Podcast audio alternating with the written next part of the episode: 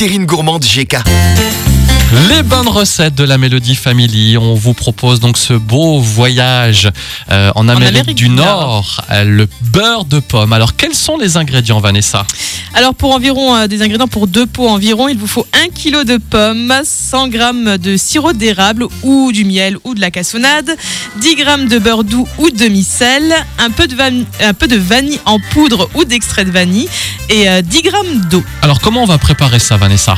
Eh bien écoute, pour la préparation, il faudra déjà commencer par peler les pommes, ôter les trognons, détaillez-les en quartiers, mettez les quartiers de pommes dans une casserole, versez-y l'eau, couvrez et faites cuire environ 15 minutes à couvert pour que les pommes commencent à fondre, puis poursuivre la cuisson à découvert pour évacuer l'excédent d'eau jusqu'à ce que les pommes soient cuites.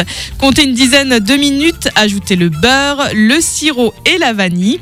Et euh, le temps de, cuisson peut varier selon la variété de pommes, évidemment. Ensuite, il vous suffira de mixer finement, verser le beurre de pomme dans les pots préalablement euh, stérilisés. Et à savoir que le beurre de pomme se conserve quelques semaines au réfrigérateur. Hum, Bonne recette. Ça doit être bon, ça. Ça doit être très bon. C'est Alors, vrai on peut- découvre les spécialités Oui, de voilà, l'Amérique du exactement. Nord. Oui. hein. Apparemment, ça peut se manger aussi euh, sur des tartines de pain le matin, pourquoi pas. ouais. Une petite, une petite chméa comme ça, avec Voilà. ce, ce délicieux euh, beurre de pomme. Bon, bah super. Merci beaucoup. La recette est sur notre site radiomélodie.com. Vous jetez un petit coup d'œil pour cette euh, délicieuse recette. Et on continuera demain ce délicieux voyage culinaire. hein. On voit que les,